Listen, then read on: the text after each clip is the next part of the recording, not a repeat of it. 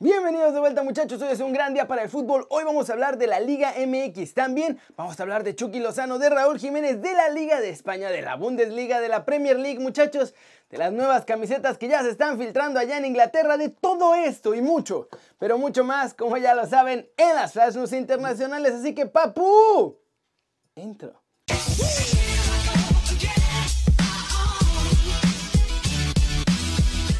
Arranquemos con la Liga MX porque en Santos... Ay, en Santos, muchachos, hubo 8 positivos de Cocobicho y toda la situación es una verdadera pachanga, ¿eh? Liderada por nuestro mafioso favorito, Irara Gorri. Vamos en principio. A Santos les hicieron sus pruebas y todo muy bien y todo perfecto, ¿no? Después de estas pruebas, la Liga MX saca un comunicado oficial en el que nos dice que 8 de los jugadores del primer equipo dieron positivo por el cocobicho. La cosa es que nadie en el equipo había sido notificado. Nadie, ningún jugador sabía sus resultados y solo se enteraron que 8 de ellos lo traían por el comunicado de la Liga MX. Eso es lo primero que está mal. Luego viene lo sospechoso porque Chivas y Atlas hicieron sus tests antes que Santos y ellos todavía no tenían los resultados. Pero bueno muchachos, dentro de todas las sospechas de que puede que sea verdad o no sea verdad o quién sabe qué tanto están haciendo, en redes también salieron los videos de John Orozco, que hizo un pachangón en su cumpleaños la semana pasada con varios invitados, y de Gerardo Arteaga, que se fue a los arrancones, mi chavo. Ay hombre, allá, además hasta Guadalajara. No sabemos los nombres de todos los ocho contagiados, pero entre los que sí están contagiados, adivinen quiénes están. Jonah y Arteaga, muchachos. Y ahora, según la directiva de Santos y mi muchacho Iraragorri, están furiosos porque sus chavos no siguieron las reglas de la cuarentena y todo eso. Y yo pienso que es muy curioso que justo cuando quieren acabar el torneo, sale esto en el club que precisamente dirige el que quiere acabar con todo. No sé, parece sospechoso.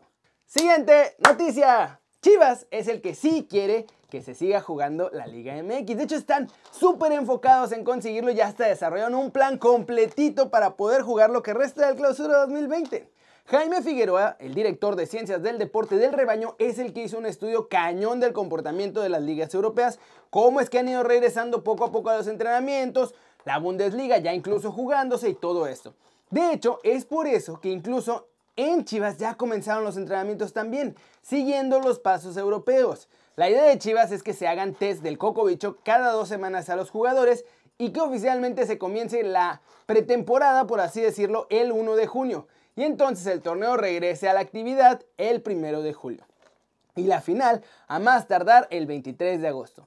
En la apertura, el siguiente torneo empezará entonces el 4 de septiembre y ya no será tan grave el ajuste que tendrían que hacer. Además, dicen que hay que crear una comisión médica de la Liga MX para que se monitoree todo el tiempo a los jugadores. Para el Cocobicho y para cualquier otra cosa en realidad. El próximo lunes es cuando Mauri Vergara va a ir a la junta virtual con los dueños y va a presentar completo este plan para poder jugar lo que resta del clausura 2020. Y bueno, ya la decisión será de la propia liga, porque papá gobierno ya sabemos que dijo, Hagan lo que quieran, muchachos, ya me tienen cansado. ¿Y cómo la ven? Está cañón esto, sobre todo porque ya son tres equipos los que quieren cancelar. Pero Chivas viene empujando con todo, muchachos. ¿Creen ustedes que sí vayan a poder convencer al resto de los equipos de jugar este clausura 2020? Y vamos con el humito de la Liga MX, muchachos, porque entre que son peras y son manzanas, los clubes siguen viendo a quién van a fichar para el próximo torneo y que no les va a salir muy caro porque tampoco hay tanto billete.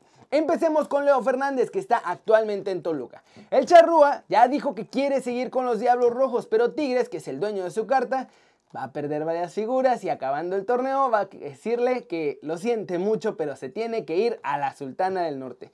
Mi chavo no tiene muchas ganas de cambiar de equipo, pero ni modo, la necesidad de Tigres lo va a obligar.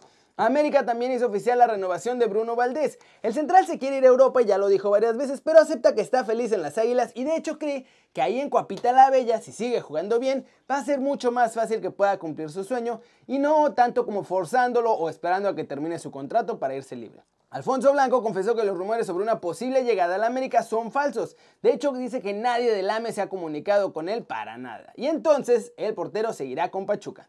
Otro que bateó a la América y de paso a Chivas y a Cruz Azul es Marcel Ruiz, quien en entrevista confesó que él prefiere no ir a los grandes de la Liga MX y mejor esperar un poquito ahí con Gallos, siguiendo brillando y todo esto y dar el salto directamente al fútbol europeo. ¿Cómo la ven muchachos? Parece que el mercado no le sonríe mucho a la América. Y a los Tigres tampoco, pero la diferencia es que los Tigres tienen como mil jugadores prestados y lo único que tienen que hacer es decirle, papu, te tienes que regresar.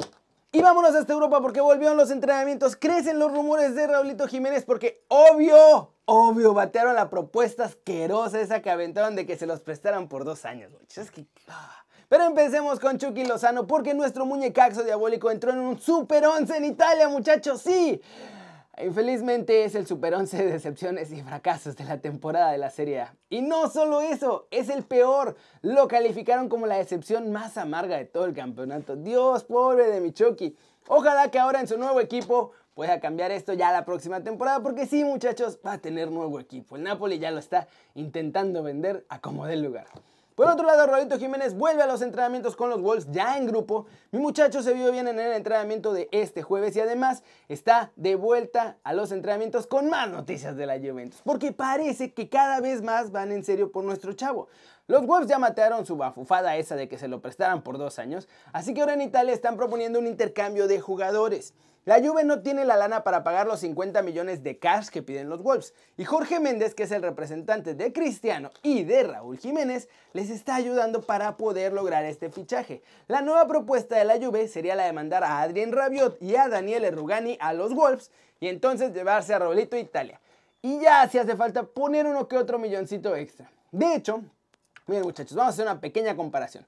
Solo Cristiano tiene más goles que Jiménez en la Serie A. Lleva 25 goles y 4 asistencias. Raúl lleva 16 goles y 9 asistencias en la Premier. Y su competencia, que sería Dybala, lleva 12 asistencias y 12 goles. Higuaín lleva 8 asistencias y 8 goles, pero se va a ir.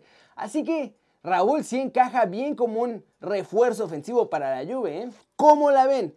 Y lo de la Juve parece ser como el humo más real. Porque de los anteriores equipos sí se había escuchado el interés y que lo tenía en la lista y lo que sea, pero la Juve es del primer equipo que ya estamos viendo, no una oferta, no, a lo mejor ponemos esta cantidad de dinero, sino ya van tres ofertas, o sea, ¿cuánto cuesta? Bueno, y si me lo prestas, bueno, a ver si te lo cambio, así que este es el que suena hasta ahora más real que el resto de los rumores. Flash News, un golo canté, dijo, no, más bien no dijo, no fue a los entrenamientos con permiso del Chelsea. Esto porque le preocupa la seguridad por el cocobicho que tiene el jugador. Marco Roy se perdería lo que resta de la temporada, muchachos, con el Borussia Dortmund. Se lesionó otra vez, mi muchacho. Este calvario no termina para un futbolista que ha sufrido con tantas lesiones durante toda su carrera. Las buenas noticias las tiene, de hecho, la Juventus, el conjunto Bianconeri, anunció que ningún jugador dio positivo por Coco Bicho en las pruebas que se realizaron este miércoles. El Bayern de Múnich está convencido de que van a fichar a Leroy Sané y el conjunto bávaro le está guardando un regalito, muchachos, el número 10, para el que todavía es futbolista del Manchester City. Jonathan Barnett, que es el agente de Garrett Bale, consideró basura esta información que decía que su representado ya tiene la oferta del MLS y que la pensaba aceptar. El centrocampista holandés Frenkie de Jong analizó para el Barcelona su regreso al fútbol y dice que aún les falta ritmo. Dice que puede jugar ya, pero que no aguanta todavía un partido completo. Todo parece indicar que Adama Traoré va a ser uno de los jugadores más codiciados del mercado, muchachos. Lo quiere Liverpool, Arsenal y ahora también se suman el City, el United y hasta el Bayern Múnich. El Borussia Dortmund anunció la renovación de Lucas Piszek, que acababa contrato el junio de este año pero va a seguir en las filas del cuadro orinegro un añito más hasta el 2021 y será su undécima temporada desde que llegó en 2010. Y vamos a terminar el video de hoy muchachos con las nuevas camisetas que habrá en la Premier League porque se están filtrando los nuevos modelos muchachos y son especiales. Empecemos con la camiseta de Liverpool porque es la que cambiará hasta ahora de patrocinador. Nike va a hacer las nuevas camisetas de los de Anfield. La nueva, que es la segunda equipación, es azul con unos diseños así medio abstractos y en un tono ligeramente más oscuro de azul y es la que usarán hasta la siguiente campaña. Ya ven que todavía se puede jugar la Premier League y Nike va a permitir que se siga jugando con la New Balance hasta que se termine, aunque su contrato haya empezado en junio. Manchester City también tendrá nueva camiseta de visitante y será color blanca, inspirada totalmente, muchachos, en los paleacates de mercado mexicano. Me cae, porque es exactamente igual. Tiene como unas células raras en tonos azul, cielo y moraditos, pero pues está medio fea. La del Manchester United también está particular porque aunque será roja con vivos blancos en las mangas y el cuello, todo el pecho va a traer unas rayitas o puntitos o algo así en color negro y amarillo. Parece más camiseta de Bélgica que del Manchester United. Y la última es la del Arsenal, que es la más decente de todas. El clásico torso rojo con mangas blancas y un grabado en flechas azules hacia los lados en el pecho. ¿Cómo ven estas chuladas de camiseta? Están medio feas, ¿no? Bueno, vamos a ver, yo creo que ya no se les ocurre mucho qué hacer con estos uniformes. Díganme ustedes si comprarían alguna de estas camisetas. Muchachos, y eso, eso es todo por hoy. Muchas gracias por ver el video, ya saben, denle like si les gustó, métanle un zambombazo durísimo esa manita para arriba si así lo desean. Suscríbanse al canal si no lo han hecho, ¿qué están esperando muchachos? Este va a ser su nuevo canal favorito en YouTube. Denle click a esa campanita para que hagan marca personal a los videos que salen cada día. Ya saben que yo soy Kerry Ruiz muchachos y siempre es un gran gusto ver sus caras sanas, sonrientes y bien informadas. Aquí, aquí, aquí. Aquí nos vemos mañana. Chao, chao.